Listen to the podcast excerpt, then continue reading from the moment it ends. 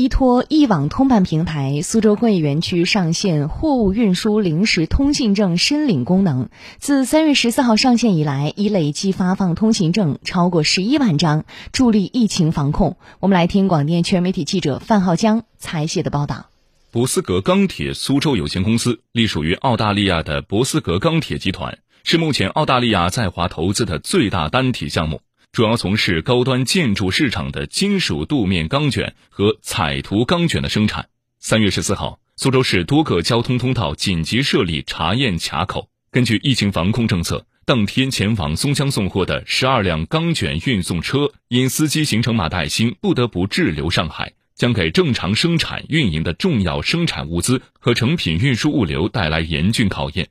博斯格苏州生产制造副总裁陈海文：园区政府得知这一信息，及时将苏州市新的货运物流临时通行政策传达给我们，并帮助我们企业及时申领到通行证，保证我们的司机能够及时返回。截至目前，博斯格钢铁集团的正常生产运营和发货从来没有停歇，公司二十二台货车正常发运，日均可达三十次运输。陈海文，目前我们员工全部在岗，生产运营平稳，生产和交单与去年同期相比增长百分之三十以上，创历史新高。面对疫情防控和复工复产两手抓的要求，苏州工业园区立足保障生产要素、生活物资正常流转目标，依托区级一网通办平台上线货物运输临时通行证申领功能，已累计发放通行证超十一万张。苏州工业园区行政审批局党组成员、副局长陆炫宇。园区企业呢，可以通过线上实名认证之后呢，可以为苏州大市的外来车辆办理电子版的这个临时通行证，然后压实企业的防疫的主体责任，减免线下的接触。同时呢，通过大数据实现我们企业物流专员、运输公司和货运司机等信息的共享联动，执迷疫情监管的防控网络，高效赋能推动这个防疫和生产的两不误。家住莲花新村二区的陈先生，老家在江西，因下肢残疾行动不便。想要购置一辆残疾人机动轮椅车作为代步工具，根据以往的政策要求，陈先生需要返回其户籍地办理残疾人机动车的购置及上牌。如今有了跨省通办业务办理平台，陈先生只要办理苏州大市范围内的居住证，就可以携带相关材料，直接在居住地社区工作站进行业务申请。现在政策好了，对吧？申请资料啊就可以了呀。嗯，这个工作站。他们就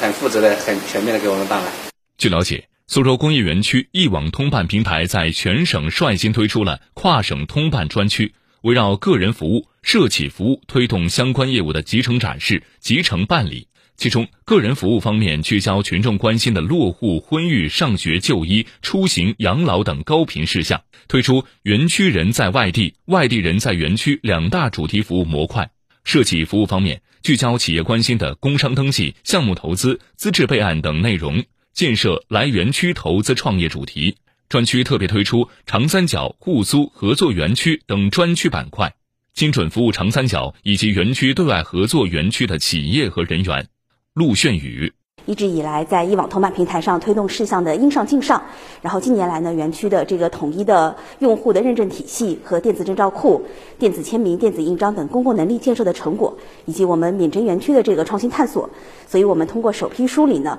一共有两百二十一项事项可以实现跨区域的跨省通办。下一步，园区将继续坚持需求导向、数据赋能，优化跨省业务协同，拓展高频电子证照跨区域互认应用。进一步扩大异地通办事项内容和服务范围。然后我们将逐批发布园区本级政务服务的跨省通办、省内通办的这个事项清单，然后保持呃清单的动态更新，然后让企业和群众异地办事能够有更多的这个获得感和提升他们的办事的便捷度。